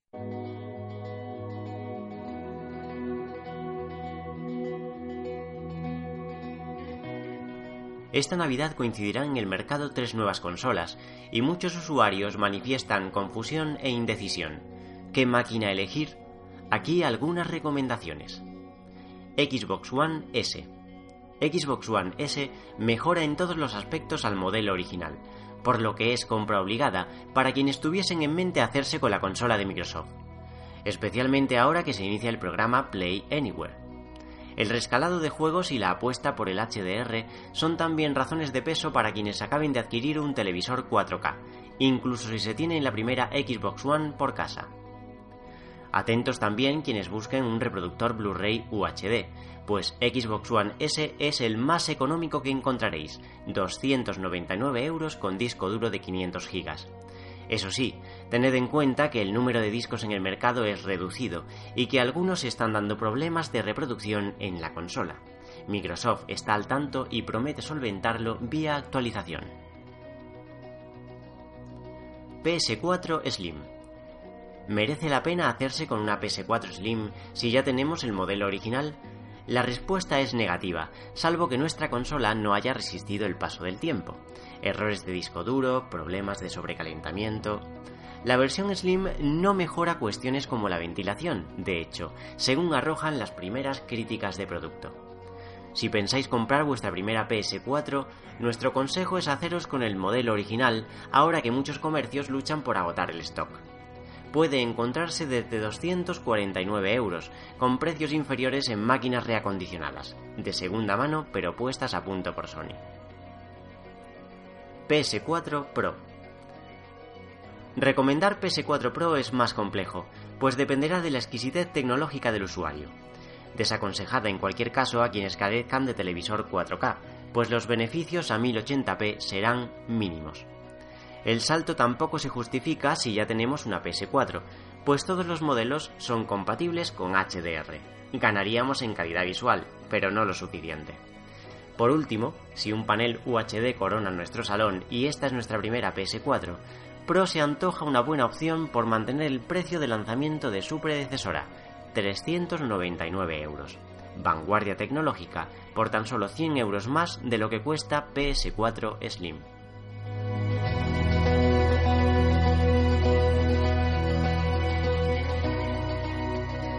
Y ahora sí que sí, damas y caballeros, queridos espartanos, llega vuestro momento, llegan los comentarios de los oyentes, el rincón del oyente, ya que al fin y al cabo sin vosotros eh, no somos nada, además que cada vez eh, comentáis eh, más en los programas, lo cual nos, nos gusta muchísimo.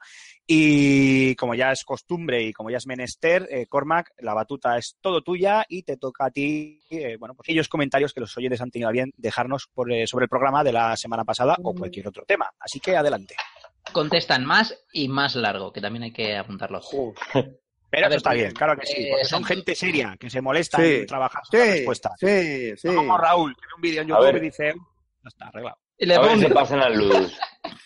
Bueno, bueno, oye, por el Ludus, por el Ludus también se pasan, ¿eh? Más o menos, pero también se pasan. Sí, sí, sí, sí. Y, encima no os trolean nada, así que no, no os quejéis. No, no sé. Venga, Cormac, dale caña. Pues venga, Ay. El, primer, comentario es de Pijas36, un habitual, dice que es un fan de Rulo. Y Ah. Porque no le conoce, eso es porque no le conoce. Ya somos dos. Ya te voy a mandar, te voy a mandar una foto, un póster mío a tamaño natural firmado. No lo quieras, no lo quieras. entonces dejará de ser fan tuyo. Bueno, dice, nos pregunta algo nunca preguntado, dice que si sabemos algo de Top Spin y que le gustaría echarse algunos partidos del FIFA con nosotros o que podemos hacer un torneo o algo. Así que, Pues bueno, yo lo veo. eh, yo, yo, yo, yo también diría que lo veo, pero como viendo que eh, deberes para hoy era jugar a FIFA 17 a la demo y nadie ha jugado, excepto yo, sí que lo veo chungo. Eh, bueno, pero ya todo sea por nuestros espartanos, ¿eh? Imagínate un, un torneo, tiene que estar gracioso, sobre todo conmigo que de los juegos de fútbol me- quedé en el Dinodín y Soccer, no te digo más. Yo te digo Yo en el FIFA 99. que, que, bueno, Julen se quedó en el FIFA 97. en, la, en la demo. Esto es un chiste, esto es un chiste que cuando veáis el gameplay que se ha currado, que se lo ha currado de puta madre, entenderéis por qué. Que Efectivamente. es que lo que tienen los números que acaban en 7, que a uno le llevan a la confusión. Eh, yo a Pijas le diría, a Pijas 36 le diría eh, buen hombre, si tú lo que quieres es jugar contra nosotros y quieres un buen campeonato de FIFA, déjate de chuminadas y vente al fan, que vamos a tener eh, eSports para dar y tomar y por supuesto seguro que también tendremos eh, puestos para jugar al FIFA y si no los montamos nosotros y así Eso nos es. conoces en persona y nos echamos unos partidillos y luego el que pierda pues paga unas cañas y arreglado. ¿Cómo? Exacto, nos vamos a casa de Aymar, les quitamos la tele y las consolas y nos la llevamos al fan. Y Eh, es- Y si se porta bien, puede hasta tocar a Raúl y saber lo que se siente. O sea, yo, yo no me toco ni con un palo a mí mismo. O sea, Raúl, figura de marketing para el fan en serio de este año. efectivamente, efectivamente. Soy como el león de la metro, pero del fan. Exacto. Venga, siguiente comentario de Edu, con H al final. Dice, No Man's Sky fue y es un timo. Vale. Hoy en día solo te puedes fiar de la opinión de los usuarios, puesto que la prensa está comprada y casos como este son los que la dejan retratada. Yo le contesto directamente. A ver, en este caso, o sea, cada uno puede tener la opinión que quiera de, la, de la prensa, pero en este caso en concreto, eh, de donde salieron las mentiras fue del desarrollador jefe, que fue el de, de Son Murray. La prensa lo único que se dedicó fue a coger y trasladar lo que estas palabras, lo que, las palabras de, de lo que decía, de lo que decía este hombre. Sin embargo, me parece ser un poco, un poco reduccionista en este aspecto. Los usuarios, hay opiniones de usuarios que también eh, tela marinera. Así que yo lo que le recomiendo a, a este señor que si no se fía de la prensa o de los usuarios, lo mejor es que cojas, por ejemplo, te metas en Twitch y juego que vaya a salir tres velas, seguro que hay 80.000 eh, streamers que, eh, que se ponen a streamear el, el juego. Además, que-. Exacto, alquilarlo. Además, porque eh, además que el No Man's Sky fue el, eh, uno de los ejemplos en los que el día de salida del juego, ni la misma semana, ningún medio, ni nacional ni internacional, tenía la review hecha. Que tardaron como cosa de más de una semana. Así que yo creo que culpa de la prensa no fue. Yo eh, añadir, eh, vamos, firmo debajo de todo lo que has dicho, Cormac, y a Edu le diría que aunque en algunos momentos puede que no le falte razón, eh, hay que hacerle dos incisos. Uno, eh, No Man's Sky para mm, la prensa muchas veces, eh, voy a generalizar, ¿vale? La prensa muchas veces nos equivocamos y muchas veces probablemente no seamos de, fiar. No me gusta de hablar en plural porque yo sé cómo trabajamos en FS Gamer y estoy en ese sentido muy tranquilo y con nuestra honestidad. Pero bueno, vamos a meternos a todos en el, en el mismo saco. Pero creo que precisamente No Man's Skies, si, o sea, si ha, habido un título año que haya recibido palos por parte de la prensa y palos, merecidos, ese es No Man's Sky. O sea, que no igual no es el mejor ejemplo. Y luego, en cuanto a los usuarios, tú lo has dicho, Cormac, hay usuarios que son para darles de comer aparte, que esos son auténticos enanos coñones. O sea, niños rata, pero 100% que van, o sea, que si uno te pone un 0, él te va a poner un 10 para contrarrestar y si uno te pone un 10, él te va a poner un 0. O sea, tampoco sí, es eso, eso tiene trampa. Lo que Es pasa es que, que- como bien hemos dicho, la, antes. la comunidad pues siempre será más eh, más grande y más eh, crítica, por decirlo de alguna manera, que, que la prensa especializada. Que se Yo entienda, tengo eh, por, algo- por tamaño, tengo algo por que tamaño, pero, pero no. Dale, Rulo. Tengo algo que decirle a este usuario, que se llama ¿cómo? Edu, ¿no, eh, Cormac? Edu. Vale, H. pues Edu. Tío, por el comentario. me gusta, Edu, que tu nombre tenga una H, tío, porque le da empaque al nombre. ¿Eso es lo que querías decirle? Sí. Joder, sigue, Sí. síguete comentario. Impactante. Pues nada, viva el Minecraft y seguimos con el comentario de Arkek. Señor Arkek. Hombre, un, un habitual. Exacto, No hay programa. Ya no, ya no existe el concepto de level up sin un comentario de Arquette. Esto es así. Eh, exacto. Dice, bueno, he resumido su señor, su señora Biblia, porque eso no es un comentario, es una Biblia, así que que me perdone si eh, fallo en el mensaje que quería transmitir. Dice, No Man's Sky es el juego perfecto para los que aman el senderismo virtual. Eh, O sea, un simulador de, paseo, simulador de paseo galáctico, lo que dijimos. Eh, exacto. vale. Dice, no cabe duda de que este juego creará tendencia y que muchos lo copiarán. No me refiero al género o sistema en sí, pero sí a la creación eh, procedural, imagino que quería decir así. Hombre, eh, la- lo del juegos con procedurales ya, ya, ya, ya estaba, sobre todo en el, en el, en el, en el mundo indie hay, hay una barbaridad que había antes Oh. de, de No Man's Sky. Sub- Sí, pero- el Subnautica, el Ark. Exacto, pero en cuanto a tendencia, estoy de acuerdo, más que nada porque creo que el fracaso de No Man's Sky, yo creo que es la mejor campaña de marketing para Star Citizen, que tiene una pintaza increíble y que ahora es cuando están empezando a saliendo gameplays y demás. ¿eh? No sé si les habéis hecho un vistazo. Le tengo unas ganas a ese juego, pero brutales. Y Pero vamos a ver, vamos a ver, vamos a o ver. sea, está es una putada. tengo yo una, tengo yo una copia, una early access de esta que cuando vendían copias y tal, eh, para ir probando las diferentes mierdas que se iban añadiendo, que me lo compré hace cosa de dos años y mi ordenador ya me levanta el dedo, me dice, o sea, no tira ni para Dios. Para cuando salga ese juego vamos a crear para, moverlo. Exacto. Así que bueno, para consolas, a ver si sale. No, Sí. Lo veo difícil. Sigo. Eh, dice que los planetas carecen de alma y que su arquitectura y geometría parece sacado de las pesadillas de Stephen King. Oh, me encanta, me encanta ese comentario, me encanta. Hay que apuntárselo. Eh, exacto. Carrie con los muñones hacia arriba, sí. Eh, dice, me resulta extraño encontrarme con 10 especies de plantas distintas aplotonadas en un metro cuadrado, creciendo unas encima de otras. Sí, es que no tiene sentido ninguno el juego, ya lo dijimos. O sea, es que no tiene ningún tipo de coherencia eh, argumental. O sea, ni siquiera para, para poder mostrarte los, los planetas, ni las atmósferas, ni nada, ni la fauna, ni la flora. Es que al final el, el algoritmo ha ido en contra de ellos, ¿eh? Sí, Sí, sí, sí, totalmente. Ha sido un efecto, efecto Frankenstein, ¿no? Mucho, que, que mucho abarca, poco aprieta. Y estos han querido abarcar mucho más de lo que realmente. No, no ya que pudiesen, porque el algoritmo por poder puede, ya lo ha demostrado, pero claro, luego salen las aberraciones que salen. Que creo que lo decías tú en el, en el Ludus Rulo, que eso te lo, te lo comenté yo, eran aberraciones del tipo, por favor, mátame, ¿sabes? Cada, cada segundo de mi vida es un infierno. Efectivamente, efectivamente. Sí, a matemáticos que no acotaron lo suficiente. Bueno, y para terminar, dice que el proyecto en algún momento se le fue de las manos y no supieron rectificar. De ahí que en un principio nos vendieron un mundo online multijugador y luego se desdigan. Entre otras cosas, vamos. Yo no, nada, nada que añadir, firmo debajo. Suscribo. Sí, totalmente. Sí. Pues ya Vale. está, ya hemos terminado. Sección. ¿Qué va? Que va. Muy bien, pues nada, chicos, como de costumbre, oye, qué bien, ¿eh? Qué, qué, qué bien hilado todo el programa. Hemos ido ahí dinámicos, rápidos, bien, así me gusta, ¿eh? Pim, pam, Eso pim, Eso vaya ahí, pim, pam. Soy un amuleto de buena suerte. Bien, bien. Sí, va a ser, va a ser eso, va a ser eso. O sea, estos, te hemos dado de tregua al primer programa, al tercero te estamos, te estamos dando zascas hasta el infinito, que lo sepas. Efectivamente, Me- efectivamente. Me he mantenido un poquito ahí. Bien, bien, bien, bien. Vale, correcto, correcto. No, está bien, está- te, te has mantenido, has estado bien. Me he has hablado mantenido cuando- ahí. Eso es, has hablado cuando se te ha permitido, bien. Eso es. Me- yo cada vez que me, me pasaba del tiempo hablando, eh, Raúl me daba una descarga en el collar eléctrico que me pone. A mí, bueno, vuestras 50 sombras de rulo es cosa vuestra, ¿eh? ¡Ah, Dios, no! Me ha matado eso, me ha matado, me ha matado. Es cosa vuestra.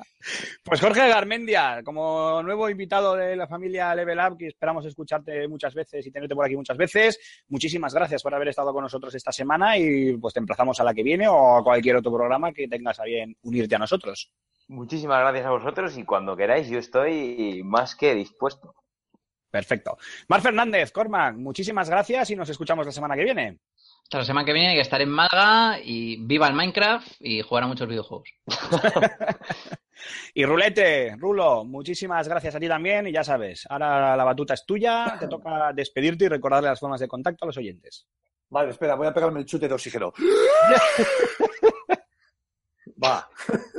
Bueno, os recordamos, os recordamos las vías de contacto. Revista FS Gamer y Level Up en Facebook. También estamos en Twitter, Google Plus y YouTube. Antiguo canal de Va de Juegos. Esto va a haber que empezar a quitar poco a poco la coletilla esta, ¿no? Sí, bueno, sí, porque yo creo que la gente ya lo sabe, ya. Pero bueno, ya sabéis, eh, es- en, en este canal de YouTube podéis, eh, podéis, no, debéis predicar la palabra de Level Up y de FS Gamer y darle al like. Podéis dejar vuestros comentarios para que automáticamente los desechemos. Además, también estamos en Ask, que lo tenemos un poquito perdidito últimamente. Buscadnos por Podcast Level Up. También tenemos el canal de Telegram, FS Gamer de Bolsillo. Podéis buscar nuestro canal en esta dirección, telegram.me barra FS Gamer. Y además, ojo, cuidado, atención, Ojo al dato Eh, exclusiva. exclusiva. Ojo, ojo al dato, minuto y resultado. Bueno, eh, a partir de. Lo sé, lo sé, me he ido muy atrás, vale.